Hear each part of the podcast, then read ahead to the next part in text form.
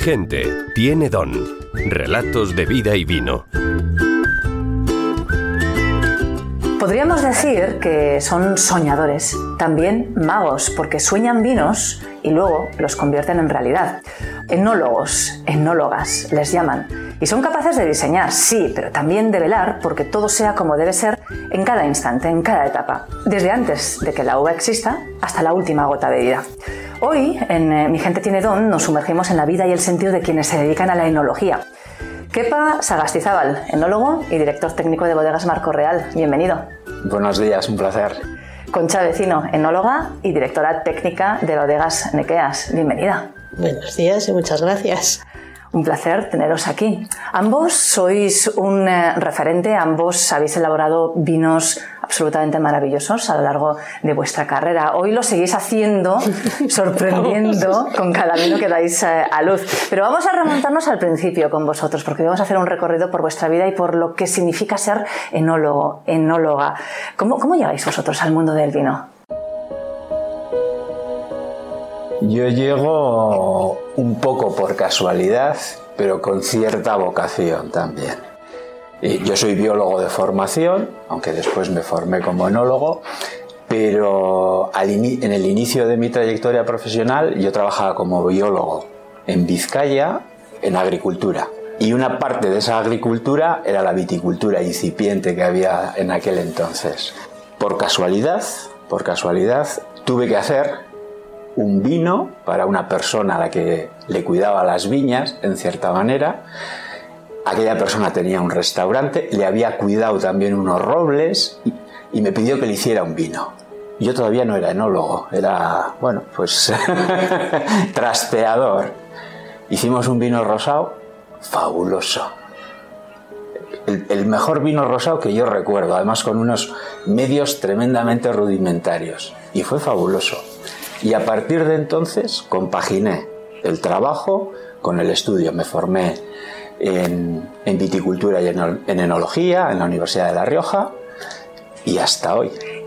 ¿Y tienes sospechas claras de cómo lograste hacer ese vino tan maravilloso sin tener el conocimiento que tienes ahora? Pues yo creo que fue la suerte del principiante. ¿eh? Lo mismo que la viña, el primer año que produce, a veces te sorprende porque da una producción estupenda y es maravilloso el vino que sale de ahí, pues me pasó como a la viña. La primera vez que me puse a cacharrear salió algo inesperado. Bueno, sin duda aquella persona te descubrió, ¿no? Supo ver en ti algo bueno. Eh, pues eh, cierto, ¿eh? Y, es cierto. A partir de entonces me lo tomé más en serio.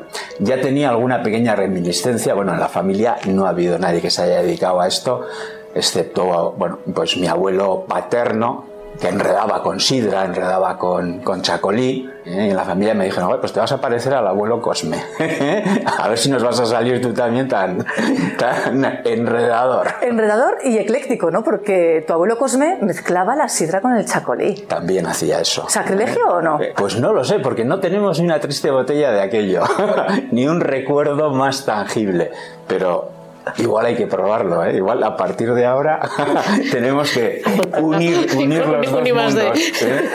Ahí queda, un camino por explorar. Efectivamente. Concha, ¿tu historia?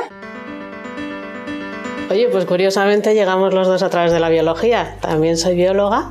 Entonces, cuando terminé la carrera, dije, bueno, a ver, desde todos los procesos alimentarios que, de los que puedo disponer y de los que hay una cierta formación, conservas, quesos, vino, ¿qué es lo que más te apetece? La contestación fue obvia, ¿no? El vino, pues entre otras cosas, porque ahora que no pueden llevar a mi madre a la cárcel, diré que desde que era pequeñita me echaban una gotita de vino en el agua. Nos ha pasado a todos. ¿eh? Efectivamente, pero ahora, ahora no llevarían a la cárcel si hiciéramos eso. Pero bueno, pues eh, sí que era una gran aficionada, eh, aficionada consumidora. Cuando los demás iban de otras bebidas, pues yo iba de, de vino, con lo cual me pareció perfecta la solución. Terminé la formación en, en la Politécnica de Madrid, también estudios de viticultura y enología. Y, ese fue el inicio. Yo soy de Madrid, me vine a vivir a Navarra y nada más llegar a Navarra tuvieron a bien en, en Evena eh, admitirme becaria y ahí, y ahí se lanzó la, la, carrera. También como quepa intenté indagar, porque esta pregunta nos la han hecho mucho, ¿cómo has llegado tú al mundo del vino? Y, también intenté indagar en mi familia, ya que bueno, pues todos procedían del mundo rural. Dije, a ver, a ver si encuentro algo. Y encontré, encontré que mis abuelos se habían dedicado al vinagre, pero no lo he podido utilizar mucho porque no vino a cuento. ¿no? Me parecía un poco regular hablar de los mis abuelos vinagreros, pero efectivamente habían tenido relación con el vino. Bueno, el vino os conquistó, pese a que vuestros, eh, vuestro currículum en el pasado pues no es muy... bueno, igual, igual es muy brillante y reluciente. Pero el glamour familiar no lo tenemos, pero... Lo habéis traído vosotros. Sois enólogos. ¿Qué significa para vosotros llevar el título de enóloga, de enólogo en vuestra vida, en vuestra pasión? Yo sinceramente creo que una suerte. Bueno, para mí es eh, pues una historia de vida ahora mismo. Sí. es, una parte importante de la historia de mi vida. Realmente es una gran suerte llegar a una profesión que te gusta, que te gusta y que disfrutas. Y yo en mi caso, supongo que en el tuyo también, se disfruta sobre todo porque es una profesión con mil facetas. Desde estar en la viña, viendo, pateando viña arriba, viña abajo, hasta, hasta estar en, Nueva York catando con, con, el cliente final. Y entre medias, pues has estado con una bata blanca haciendo un análisis y atendiendo una visita y, arreglando una máquina que se ha estropeado. Entonces, es tantas facetas. Es polifacético, ¿eh? es decir, eh, le pones pasión y te enganchas con todo lo que tiene que ver con tu profesión. Como dice Concha, desde la viña hasta el cliente final, las ferias, eh, el contacto con la gente, con el consumidor. Básicamente no te aburres. No. Ese concepto de enólogo igual a ratoncito de bodega ha quedado antiguo entonces, el que siempre estaba metido en la bodega entre cacharros, cacharreando, buscando. Habrá gente para todo, pero para nosotros yo creo que ya no. ya, no. Nos hemos ventilado más que estar encerrados. Sí, somos. Imagino que en todo ese proceso se habrán ocurrido mil y una historias, porque, claro, seguís desde ese instante en el que empecéis a soñar con el nuevo vino, todo el proceso hasta que luego se convierte en una realidad y alguien lo cata e incluso lo puede llegar a incorporar a su vida y ser momentos eh, que son absolutamente esenciales en la vida de esas personas. ¿Qué historias os habéis encontrado en vuestro camino? Bueno, habría tantas. yo creo que, las, anécdotas más, más curiosas y más graciosas muchas veces son las de las catas, ¿no? Porque realmente el momento de transmitir un vino, claro, tú lo transmites, eh, si, estás, si estás lejos, habla el vino solo si estás cerca ya habláis los dos, ¿no? El, vino y, nosotros mismos. Entonces, a, mí me ha pasado muchas veces, claro, eh, cuando estás catando tienes que hacer referencia a cosas que la gente conoce. Y cuando hablas de frutas, pues puedes mm, eh, insistir pues en fruta, pues del tipo de la fresa, de no sé qué, no sé cuántos. Bueno, pues tienes que ir a cosas conocidas. Y me acuerdo con una cata hace muchos años eh, había bastante gente en esa cata y estaba probando un vino mío, eh, pues hecho de viñas antiguas, de viñas viejas, y estaba intentando describir con la cantidad, mayor cantidad de cosas posibles para que siempre hubiera alguien que cazara alguna de estas cosas, ¿no? Entonces recurría a las frutas y quería expresar que era un vino muy afrutado con toques de, madera, de vainilla de madera. Entonces, bueno, pues hablé de las frutas, de las fresas, mirar como en algún punto parece como que huele a pera eh, y además tiene un toque como vainillado que es de la madera, pero encima además nos salen los tomillos y nos... Bueno, pues lo, pues lo que tienes que decir para, para, para que de todo lo que está estás diciendo algo por lo menos sean capaces de oler y de catar. Y entonces terminó la cata y una señora mayor levanta así la mano como un poco tímida y dice, oye, maja, ¿y todas esas cosas echáis al vino? Porque en mi casa se ha hecho vino siempre y no se echan esas cosas. Contaste demasiado. en aquel momento dije, Concha, algo has hecho mal porque se haya pensado esta mujer que echa peras al vino y que ha echado vainilla. pues bueno, pues de estas hay muchas. Supongo que tú tendrás 8.000 de estas también. Eh, en ese sentido también, pues eh, a mí me ha ocurrido y recuerdo una eh, que fue una cena maridaje además con mucha gente, mucha afluencia de público, había como más de 200 personas. Y bueno, pues empiezas explicando un poco los vinos y demás.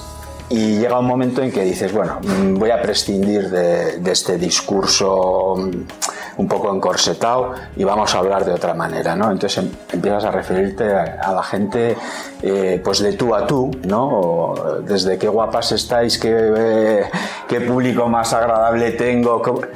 Y aquello fue eh, cambiar el chip, ponerse toda la gente en pie, empezar a bailar. y dijeron, joder, qué bien que has cambiado de sintonía. Esto es lo que estábamos buscando, divertirnos. Y nunca habíamos pensado que con una copa de vino y podíamos llegar a levantarnos de la mesa y... ¿Y sois conscientes de esa alegría que compartís, que transmitís con vuestros vinos? Porque son muchas emociones las que lográis Hombre, yo, creo, yo creo que sobre todo es que somos protagonistas de esa alegría también, es que también la sentimos, con lo cual, claro. Pero es cierto que el vino transmite muchas cosas y los que lo elaboramos yo creo que también eh, transmitimos. Y estamos empezando a transmitir, o por lo menos en mi caso, ya más sensaciones y más vinculación con el placer, ¿eh? que, temas técnicos, que aburrir a la gente con, con catas excesivamente magistrales. ¿no? Y entonces, eh, tiene una historia y esa historia eh, yo creo que es el 50% más de lo que es el vino. Y a la gente le encanta escuchar esa historia, porque desconocen, es decir, eh, solo conocen la botella y la copa, pero todo lo que hay detrás lo desconocen. Y cuando tú les empiezas a contar cómo se gesta todo eso, qué sentimientos tienes, qué es lo que pensaste en aquel momento, qué pretendías y qué has conseguido, es como, anda, pero si hay personas detrás del vino y hay otras. Sí, eso, eso, es una parte importante y luego eh, yo también me estoy dedicando bastante a, desde luego, aquello de las frutas las abandoné casi entonces, en aquel momento, y me estoy dedicando mucho y veo que también gusta mucho el dedicarle a los momentos. A ver, tú ya que lo hemos probado este vino, ahora, ¿en qué momento te lo tomarías? ¿Con qué compañía? Un día de calor, un día de frío, eh, con los amigos, con la pareja, eh, solo. Eh, a ver, ¿en qué, en qué momento te, acompañaría este vino al 100%. Entonces eso también les gusta, ¿no? Porque les obliga... Tengo una, anécdota, ocurrió en Madrid. ¿En mi pueblo? en tu pueblo pues les presenté un vino un año y era un vino rosado pues pálido y les, les comentaba que será un vino pues para ponernos en una terracita, bien vestiditos, bien guapos, bien monas, minifalda, eh, postureo, y la gente se tronchaba. Y al año siguiente que volví a repetir la cata, lo primero que dijeron, espera, ¿Qué ropa nos tenemos que poner para este vino? Pero es muy bueno eso, es muy bueno. ¿Qué ropa nos tenemos que poner para este vino? Sí, sí, sí, sí. Porque es verdad, no te vistes igual para un momento que para otro y hay vinos que pueden ser para unos instantes, pero estáis hablando de que los vinos son y emiten emociones diferentes, que son para momentos emocionales o reales también eh, distintos. ¿Transmiten también tierra, historia, personas? Claro. Claro. el vino es algo, es transmisor de historias. Y además yo creo que la tendencia, la tendencia ahora que tenemos todos, bueno, aquí nosotros dos yo creo que lo hemos tenido desde el principio, es es, es, ir a vino sacar a lavada, es decir, con poco maquillaje. Que lo que transmitan sea la, honestos, la honestidad, exactamente, la honestidad, el respeto, el respeto por el producto, el respeto por la tierra, el, el, que, el que hablen solos sin, sin, falta de maquillaje es como un chico, una chica guapa, no necesitan maquillaje, pues ya están buenos, ¿no? sí. es verdad, ya son guapos, ya son.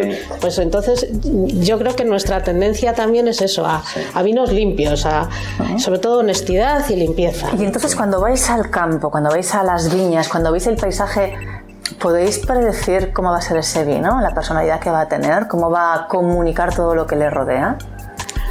Uf, qué pregunta. Eh, el primer golpe es un poco intuitivo. Eh, es, verdad que sí que estableces una conexión con el viñedo durante todo el año y durante todos los años, ¿no? Y entonces vas sintiendo a tu manera lo que crees que va sintiendo también ese viñedo, ¿no? Lo que le va pasando. Y te vas construyendo la historia, de alguna manera, hasta que dices, bueno, pues eh, hemos llegado a este punto y con toda esta historia de este año creo que voy a tener que hacer un vino eh, en este sentido o en este otro. Entonces, eso sí que pesa. A mí lo que me gusta de nuestra profesión es que no tenemos recetas. ¿eh? Es intuición e improvisación casi hasta el último segundo. ¿sí? Pero claro, necesitas tener esa conexión con todo lo que ha estado pasando durante el año y necesitas tener también un poquito la conexión pues, con, con, las personas, ¿no? Saber cómo siente la gente, qué es lo que le apetece, qué no le apetece, ¿no? Lo de los, las modas de los vinos, quizá igual no son tanto modas, sino como es que a la gente le apetece esto. Estados de ánimo. Eso es. Hablabas de intuición. Sois dos enólogos con una formación, una formación, una experiencia increíble. Pero ¿qué papel juega esa intuición, ese Siempre digo que, que, la intuición es experiencia desconocida. Sí, eh, mira, está, son, está, bien. La son, son, son, conocimientos que no sabes que tienes, pero que los tienes y que cuando te paseas por el viñedo y dices intuitivamente esto va a tener que ser así, no, estos son años de patearte el viñedo, de decir es que me acuerdo, no, te acuerdas, simplemente está aquí, está grabado, que, que, un año muy caluroso pasó esto, este año también es caluroso, no ha llovido, si ha llovido, y son cosas que no sabes que las sabes. ¿eh?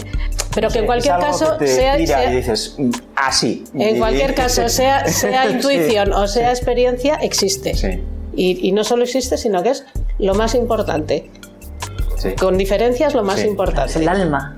Sí, es- Es que bueno, igual es que no concebimos otra forma de hacerlo, ¿no? Yo no sé otra forma de hacerlo. Entre otras cosas porque debe ser muy aburrida. Sí que debe haber recetas. Dices que no hay recetas en la profesión. Bueno. Las hay. Tenemos vinos en el mundo que son recetas puras y duras, eh, que- de millones y millones de botellas. eh, Pero bueno. Pero, pero yo no sabría hacerlo Yo y sobre todo es que me aburriría muchísimo. Seguís el proceso del vino en todas sus fases, en todos los momentos. ¿Podéis destacar uno de esos instantes que realmente sea el de mayor satisfacción en todo el proceso? Bueno, eso será muy personal. En mi caso es el ensamblaje. Cuando ya tienes toda la paleta Ajá. de colores, tienes todo el muestrario de vinos hechos, venga, te arremangas, te respiras hondo y ahora vamos a, a ensamblar esto, vamos a mezclar, vamos a hacer, digamos, la- la- lo, lo que vamos a poder firmar, ¿no? En A mi mí- caso. A mí me gusta más, en cambio, fíjate, es el, el momento en el que decides que esta parcela la voy a vendimiar, que considero que esta uva eh, ya ha expresado todo lo que puede expresar. Es ese momento de esa decisión de te dejo colgando o, o te llevo a la bodega. ¿eh? Eh, Te, te voy, a eliminar de tu medio y te voy a someter al martirio. Te, dejo un día más que disfrutes y a ver si me puedes hacer disfrutar un poquito más. O al martirio de la bodega. Y ese instante de coger la uva, de tenerla ya, Sí. también tiene que ser muy bonito, ¿no? Por supuesto, es ya dices, ahora ya no lo puedo llevar ma- marcha atrás. Ahora Ya no tengo lo que puedo volver a coser. a Tengo que, cepa. tengo que seguir para adelante sea como sea. ¿eh? Y espero no haberme equivocado, que la intuición no me haya fallado. ¿Recordáis Pues sí. ese primer vino que firmasteis? Yo con, con- con- con mil agujas lo recuerdo. pues el primer vino que firmé, pues no fue un vino embotellado. Yo, no tuve la suerte de quepa. El primer vino fue, lo hice en una bodega de las que se vendía, de aquella bodega hacía muchos litros, pero los vendía o a granel o en garrafón. Entonces vendía rosado y tinto. Y ese año, cuando me estrenaba, dije, bueno, lo que voy a hacer va a ser un rosado para los, para los del garrafón, para era su forma de, de, de, de probar, sobre todo era para los socios, para, para llevárselo a casa sus, sus, sus uvas, ¿no? Hechas vino. Pues van, me van a llevar un rosado este año de marca mayor. Bueno, pues hice un rosado, la verdad es que salió muy rico, muy rico, muy rico. Pero ellos estaban acostumbrados a aquel rosado de piel de cebolla, bastante evolucionado. Sí, sí. Entonces, bueno, eso lo saqué del depósito del garrafón, lo metí el, el recién hecho, buenísimo, preparado para la ocasión. Madre mía, la que se me vino encima. Claro, Cambia- no estaban acostumbrados a aquello. El, el vino estaba buenísimo, pero, pero ellos no estaban acostumbrados. Pues tuve que sacar el vino, volver a meter el antiguo. Menos mal, menos mal que por lo menos aquellos vinos rosados tan ricos se vendieron muy bien y se vendieron con, con más precio de lo que habitualmente vendían ese vino, ¿no? Pero el chasco os podéis imaginar que fue morrocotudo, porque toda ilusionada el vino vuelta atrás. Con todo el amor haces ese rosado de calidad y al final el resultado de cara a otros no era bueno. Querían el suyo, el sabor de siempre. ¿Cómo aceptáis las críticas? Luego os preguntaré por los halagos, pero ¿cómo aceptáis las críticas a aquello que os ha costado tanto tiempo? Bueno, pues una, crítica, una crítica razonada y amable yo la agradezco porque te hace ver las cosas desde otro ángulo lo primero y te ayuda a mejorar. Las críticas ofensivas te enfadan. A mí me enfadan. Soy de carne y hueso, lo siento. Yo entiendo que a todo el mundo no le puede placer el, el vino que hayas elaborado, eso lo entiendo. Y a mí siempre me gusta preguntar, bueno, ¿y el por qué no te gusta? ¿no? Claro, pues luego te llevas la sorpresa de que te, igual te dicen, no, es que a mí no me gustan los tintos. Ah, bueno, vale. Es que a mí no me gusta el blanco. Es que... Y luego está la otra parte que te dicen, no, es que yo no entiendo de vino. Dices, no, tú no tienes que entender de vino, tú tienes que decir si te place o no te place, si te provoca emociones, eh, sensaciones, placer. Entonces, claro, cuando les haces esa pregunta, es como, ah, pues nunca había pensado en eso, claro. O sea, ¿Y los halagos cómo los lleváis? Eh, A mí me ponen rojo. Pues a mí me encantan. Encantada de la vida, me alegran el día. Claro.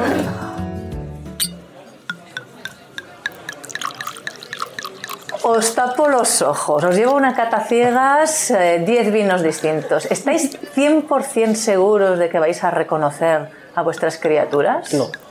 Alguna igual sí, pero sería también suerte al principio. Eh, en A según, en veces, según ¿eh? qué ocasiones, hombre, si te ponen tu vino sí. entre vinos muy distintos al tuyo, sí. Si te ponen de, cerca de, de la cercanía, eh, yo no me atrevo. Unas veces sí, he acertado, y otras ni lo he intentado, y otras, pues. Con bueno, algunos vinos que, bueno, que sabemos que son un poco particulares y que son realmente diferentes a otros, sí. Os voy a picar un poco, eh, porque me habéis contado que los vinos tienen historia, personas, transmiten terruño, eh, cuentan algo que ha ocurrido a lo largo de muchos años y demás, pero luego me contáis también que, que no sois capaces de reconocerlos. ¿Falla hay algo en ese argumento? No, para nada. Es, esa es la magia y, y el mito del vino, ¿no? Eh, algunos vinos sí que, porque son muy particulares, sí que vamos a poder reconocerlos. Pero es tal la cantidad de vinos que hay que quieras que no, semejanzas hay, ¿eh? Semejanzas. Sí, sobre todo que una cata de un vino es una cata de un solo vino. Cuando estás catando varios, eh, uno interfiere con el otro y el otro con el otro. Eh, las papilas pueden saturarse, entonces es realmente difícil reconocer eh, nada. Puedes seguir manteniendo el criterio de está bien, está mal, es bueno, no es bueno, tiene defectos, no los tiene, pero tanto como identificar uno por uno. A- eh, Eso yo creo que es otro Es- es- oficio, ¿no? Es otra, mi- es otra sí. profesión, no, es, Sí. no es la nuestra, Sí, ¿no? es la de aprenderse la guía telefónica. ¿eh? Claro, ¿Sabes? La de sí, sí. memoria y Pero no, no. saber aquí. no, no, nunca No. he hecho demasiados esfuerzos para que, para que me pase eso. Yo creo que mi- mis facultades en kata las necesito para otras cosas, no, Sí. no para jugar al trivia. ¿no? En vuestra vida personal, ¿cuáles son vuestros vinos favoritos, preferidos? O, o dependen de momentos también. Yo creo que lo hemos dicho ya para pues, eh, A mí me sentado- gusta todo. A mí me gusta todo, efectivamente, Todo. pero sentado, sentado en una playa eh, a la tarde en el mes de agosto mirando al mar, pues me apetece un blanco bien frío. Una noche de invierno junto a la chimenea, pues me apetece un tinto fino, elegante, largo. Y con los amigos tomando cosas por el aperitivo por Pamplona, pues un rosadito bien frío también. Es mi preferido ese día, ¿no? Entonces, yo, me parece que te pierdes mucho si tienes un solo preferido. Entra ahora mismo en esta sala una persona que dice "Es que a mí no me gusta el vino. Que no me gusta, no me gusta. Pobrecilla. Pues pruébalo. No me gusta, pruébalo. Una y otra vez. Tampoco hay que ser insistente ni machacón. Es decir, a la gente lo que no puedes hacer es asustarle ni que a algo que, no le tiene placer acabe cogiéndole fobia, que todavía es peor, ¿no? Bueno, pues eh, de alguna manera sutil sí que hay que invitarle a que lo conozca. Y para eso son muy importantes las historias que acompañan al vino, porque ahí se facilita mucho. Y quepa, yo creo que también eh, tenemos la suerte de que se puede invitar a, entrar en el mundo del vino, si es que quiere, con según qué vinos. Y hay vinos que, pues, no, seguramente no serán los mejores del mundo, pero son fantásticos para que se entre al mundo del vino. Los más fáciles, los más los facilitos. Bueno, pues empiezas por eso y luego ellos solitos. mi experiencia como la tuya será la misma. Que poquito a poco pues van cada vez más, cada vez más, cada vez más hasta que llegan, bueno, hasta donde quieren llegar. Se vuelve a abrir la puerta y entra una persona que dice yo quiero ser enóloga. Enhorabuena, bienvenido al club. No sabes lo que te espera. Bien, yo creo que, que si lo tiene claro adelante, pero que sepa que, que, que no lo idealice, sobre todo que no lo idealice, que hay muchas horas de trabajo, que las jornadas no son de ocho horas jamás, ni en vendimia, por supuesto. Y los meses tienen 40 días. En sí, y, y, los domingos te los puedes pasar en Düsseldorf, ¿verdad? Alguna vez no los hemos pasado en Düsseldorf. En fin, suma y sigue porque, porque hasta que alcanzas un mínimo de experiencia son muchas horas supliéndolo con horas de trabajo y de, y de, estudio. Y cuando ya la tienes, pues resulta que te toca el siguiente paso que es viajar, viajar. que te gusta o no te gusta, la familia lo sufre también, ¿no? Bueno, pues que, que, es una dosis de sacrificio importante, que no todo es el glamour de la copa no, y tontear esto, con esto no viene hecho, esto hay que hacerlo. Entonces, para hacerlo hay que, hay que dedicarle mucho tiempo, con mucha pasión, eso sí, si te gusta, con mucha pasión pero exigen mucho tiempo. Es bueno desmitificarlo también para que no nos hagamos falsas ilusiones, pero también eh, reivindicar esa pasión que creo que nos habéis transmitido de, maravilla. Así que muchos éxitos, buenos vinos en el futuro, en el presente y también en el, en el pasado. Así que nada, que vaya todo fenomenal y brindemos. Muchas gracias. Has escuchado Mi gente tiene don, podcast de relatos de vida y vino. Mi gente tiene alma, pasión, amor por el vino. Mi gente tiene don.